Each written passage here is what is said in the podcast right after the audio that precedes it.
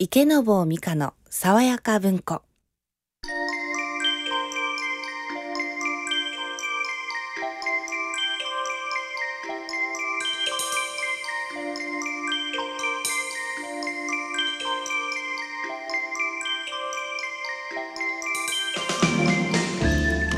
おはようございます。池坊美香です。今朝のお目覚めはいかがでしょうか？日曜の朝のひととき名作話題の図書をボランティアの皆さんの朗読でお送りする池坊美香の爽やか文庫。どうぞ今日もご一緒にお楽しみください。えー、というわけで、えー、今日1月29日1月もねもうすぐ終わりますけれども、えー、今日も先週に引き続きせいらさんと2人で、えー、朗読ボランティアの皆様の、えー、素晴らしい朗読をあのご紹介したいと思います、えー、せいらさんおはようございます。おはようございます。もうすっかりね、はい、あのせいらさんと私たちも、はい、えー、ここが定時みたいになってきました、はい、そうですよね。でもあの、ねちょっともう去年から続いて、はい、あのお手伝いいただいてどうですか？すっかり慣れて。すっかりではないですけども。はい。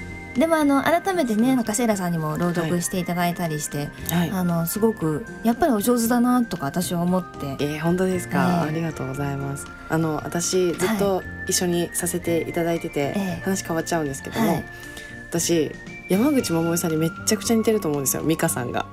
いやセイラさん山口百恵さん知らないでしょ。え知ってますよ。だって CD ありますもん家に。あお母様お母さんとかが買ってたんで。えしかもテレビとかでしょっちゅう流れるじゃないですか。まあね懐かしのとか。懐かしはい、うん、そ伝説のあのアイドルじゃないですか。めっちゃ似てるなと思って毎回お会いするたびに思ってるんですけど本当に、はい、言われたことないそれえ本当ですか、えー、でも昨日は、はい、昨日は、はい、中森明菜さんに似てありますねとか言われて。それめっちゃわかりますね。いやそれ全然なんか二人とも似てへんと思うんやけど。で昨日はちょっとボーイッシュな感じのねボーイッシュじゃないですもんね。なんでしょうね。お伝えしたいんですけどね。ラジオ聞いてくださってちゃんとほら言葉で見えない見えないもの言葉で伝えてくださいさん。パーソナリティとして。そうですよね、もうめっちゃもう山口百恵さん見るたびに思ってるんですけど。いやでもそうしたら山口百恵さんをほらみんな想像してしまうやん。そうですよ、うん、えいいじゃないですか。いや違うもう絶対違うもうそれ山口百恵不安とか中森明菜不安にもう後ろから刺されるぐらいの勢いやし そうやと思うんですけどね私は。それをずっと思ってくれてはって、はい、言おうよと思って今日今朝思い出してくれはった、ね、思い出しました。もうなんかみんな想像しはったらどうしよう。えー、今日もあの、はい、おはがきをご紹介したいと思います。はい、はい、えー、おはようございます。いつも拝聴しております。えー、少しの間佐野さんはお休みとのことで、えー、美香さんとセイラさん藤林さんのコンビで代役をされていましたが、上手に番組進行していましたよ。朗読も上手でこれからもずっと番組聞きますね、えー、加古川市の、えー、山根光一さんからいただきました。嬉しいですね。ね、なんかねもう本当にあのいきなり佐野さんがお休みだった日にねみんなが、ね、あの助けに来てくださってね。懐かしいですね。懐かしいですね。その後はもう二人が定位置にさっき言ったように定位置になってしまいましたけど。そうですね。はい、えー、続いて、えー、おはようございます。毎週楽しみにしています。特に童話は子供孫ができてから孫に次は何を買ってプレゼントしようかなとワクワクします、今2歳5ヶ月結構読んであげるとおとなしく聞いてくれるんですよ。時には声色を使ったりいろいろ返信喜ぶ笑顔に元気もらっています本人は電車が好きで夢は新幹線に乗せてあげることです、えー、佐野さんお休みでしたね。また元気になって復活してください、えー、これは岸和田市の上本さんですかね。上本節子さんからいただきました、えー、皆さん風邪ひかないようにご自愛くださいという、えー、優しい、えー、追伸までいただきました、えー、続いてのお便りは、えー兵庫県の畑枝にお住まいの鳴尾美希子さんですね、えー、童話の朗読ワクワクドキドキしながら聞いた遠い昔に戻った気分で心晴れ晴れとした30分でした、うん、日曜の朝を心穏やかにスタートしました。今日も一日良いことがあるように思いました嬉しいですね。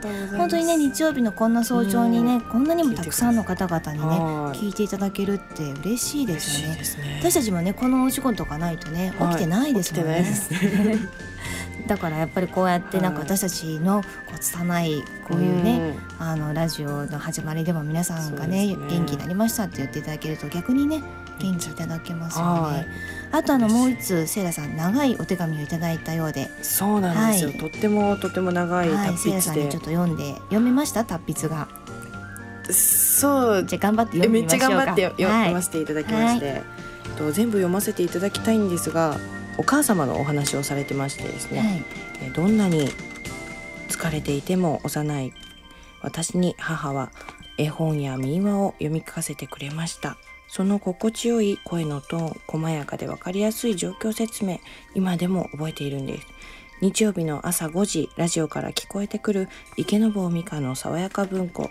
コーナーの中でボランティアの皆様による優しい朗読に40年以上も前の母の姿が、声が思い出されて毎回胸に熱いものがこみ上げてきます。という大阪市淀川ですね前田陽子さんお便りをいただきました。本当にこう長いね封書でいただいてるんですよね。でもあのねこのハガキいただいたハガキにもあのありますけれども、はい、その朗読や童話を聞いて、昔を思い出すとかね、うん、なんか先週もほら自分が子育てしてた時を思い出したとか、そうですね、ね、なんかそういう昔の自分をこう思い出しながら今また新たにね、うん、なんかそういう時間を持っていただけるのはすごい嬉しいですよね。ね。うん、はい今日も、えー、私、ゲノボーミカとセイラさん30分間ごゆっくりお付き合いいただきたいと思います。はい、この番組は読む人、聞く人の心をつなぐ一般社団法人日本朗読検定協会の提供でお送りいたします。池坊美香の爽やか文庫。でもあの朗読とかって興味ありました？もともと。私ですか？ええ。まあもちろんねほら歌って踊ってとかあそうですね。セイラさんされてたけれども。はい。私はそうですね。割と興味があった方なんですけど。でもあのほら今年は心理学するということで、はい、そういう意味ではなんかそのね朗読とかってやっぱりこう心を込めてとかね。そうですね、はい、そういう意味ではなんか近しいなんかフィールドかもしれないですよね。はい、そうですね。ね。つなげられること、ね、かもしれないですよね。はいだとあのこの間も言ったけどいくつになってもねできるのでね、はい、朗読はね、はい、そうですよね。ね。あのセイラさんは何て呼ばれてたんですか？ニックネームは。私はハクちゃん。ハクちゃん。はいハクミなので、はい、ハクちゃんとあとマミーですね。マミー？はいお母さんみたいなので。マミーって。えどあ何？世話好きなの？えわかんないんですけど。でもお姉ちゃまだからかな？長女だからかな？ですかね。なんか同期の時になんかここにみんなのティッシュ置いとくからねみたいなのを言ってたんですけど。ここになんとかよこれはこうしてねみたいな。みたいなことを言っててマミーになったんですけど。へえでもやっぱりお家でも、はい、あの分かったここよみたいな感じなんでしょ？その妹さん弟さんがいると。いや全然そんな感じじゃないですけどね。取ってきてみたいなえでも25だったっけ？4だったっけ？あ私ですか、ええ、私22なんですけ22にしてマミ。そうですマミです。もう早母です。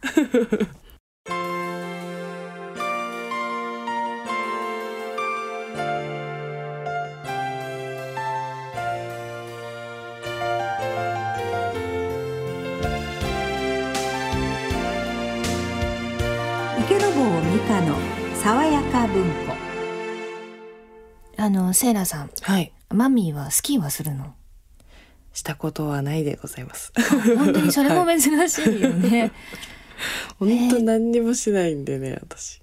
スキー行ってみたいなとか。いやもういいです寒そうなんで。寒いけど。寒いですよね、うん、絶対。えされますか？スキーは大学生ぐらいまではしてたずっと。あ本当ですか？中学生ぐらいから。スノーボードとかその時スノーボード全然流行ってなかったのでものすごくだって昔だし私が大学生の時ってもう本当に、えー、冬はスキーみたいな私をスキーに連れてってみたいな映画があって、はい、多分知らないと思うけど多分お母様は知ってると思うけど。本当ですか、うん、スケートとかは？スケートは知ったことないです。本当に？本当に珍しい人種なんですけど私、えー、ないですね。スケート習ってた？フィギュアですか、うん、小学校の時うわわめっちゃお嬢さんじゃないですか。いやでもあのそんな真央ちゃんみたいにくるくるみたいなんじゃない トリプルアクセルがとかじゃないよ、あそうなんですか、うん、でもまあこうくるくるぐらいはやってて。えじゃあ飛べるんですか？あの空中くるっていうのは一回転とかできるんですか？本当にこう地上から数センチみたいな感じで あんな真央ちゃんみたいにあんな高さがあってみたいなそんなのは絶対そ飛べてたら今の私はいないでしょへという昔話でしたけれどもあのせっかくなんでボランティアの皆さんによる朗読を引き続きご紹介お願いします。はい、3作目は宮沢賢治作「なめとこ山の熊」前編朗読サークルミッキーの部屋綾子さんの朗読です。なめとこ山の熊宮沢賢治作抜粋朗読前編1月のある日のことだった小十郎は朝家を出る時今まで言ったことのないことを言った「ばあさま俺も年取ったでばな今朝まず生まれで初めて水へ入るのやんたような気するじゃ」すると縁側の日向で糸を紡いでいた90になる小十郎の母はその見えないような目を上げてちょっと小十郎を見て何か笑うか泣くかするような顔つきをした。小十郎はわらじを言わえてうんとこさっと立ち上がって出かけた。子供らは代わる代わる馬屋の前から顔を出して「じいさん早くおいでや」と言って笑った。小十郎は真っ青なつるつるした空を見上げてそれから孫たちの方を向いて「行ってくるじゃい」と言った。小十郎は真っ白な片雪の上を白沢の方へ登っていった。犬はもう息をハーハーし赤い舌を出しながら走っては止まり走っては止まりして行った。間もなく小十郎の影は丘の向こうへ沈んで見えなくなってしまい子供らは冷えの藁で藤突きをして遊んだ。小十郎は白沢の岸を遡っていった。水は真っ青に淵になったりガラス板を敷いたように凍ったりつららが何本も何本も数珠のようになってかかったりそして両岸からは赤と黄色の真弓の実が花が咲いたように覗いたりした。小十郎は自分と犬との影帽子がちらちら光りカバの幹の影と一緒に雪にかっきり藍色の影になって動くのを見ながら遡っていった。白沢から峰を一つ越えたとこに一匹の大きなやつが住んでいたのを夏のうちに訪ねておいたのだ。小十郎は谷に入ってくる小さな支流を5つ越えて何べんも何べんも右から左左から右へ水を渡って遡っていった。そこに小さな滝があった。小十郎はその滝のすぐ下から長根の方へかけて登り始めた。雪はあんまりまばゆくて燃えているくらい。小十郎は目がすっかり紫の眼鏡をかけたような気がして登っていった。犬はやっぱりそんな崖でも負けないというようにたびたび滑りそうになりながら雪にかじりついて登ったのだ。やっと崖を登りきったらそこはまばらに栗の木の生えたごくゆるい斜面の平らで雪はまるで寒水石というふうにギラギラ光っていたし周りをずっと高い雪の峰がニョキニョキ突っ立っていた。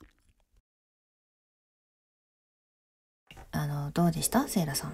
宮沢賢治さんの作品って死とか生とか多いですよね、うん、多いですね。なんかこのお話はやっぱり聞いたことがなかったんですけれども、えー、あなんか考えさせられるなと思いつつ、うん、確かにね。あの本当にちっちゃい時はね本当にこう重くて暗いみたいなイメージだと思うんですけど、はいはい、なんかまあこれぐらいの年になって聞くと、はい、なんか本当にこうあこういう、まあ、彼の人生観だったり、はいね、まあ、人の生と死っていうのを改めて考えされますよね。はい、うんあの私もあの初めてだったんですけれどもね、はい、なんか本当にこう気持ちがこうああなんかねこう、はい、いろんなこうね生き様みたいなのを考えさされましたね。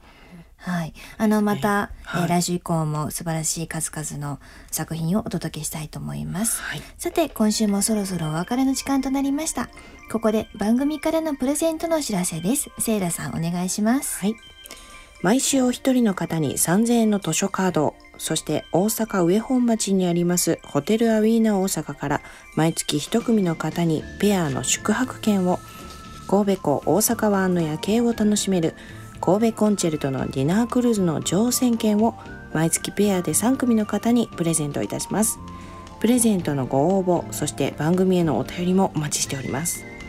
郵便番号650-8580ラジオ関西池坊美香の爽やか文庫の係までお寄せください。それでは来週も素晴らしい作品の数々をお送りいたします。来週もぜひお聞きください。今日のご案内は池坊美香と白見セイラでした。皆様素敵な日曜日をお過ごしください。この番組は読む人聞く人の心をつなぐ一般社団法人日本朗読検定協会の提供でお送りしました。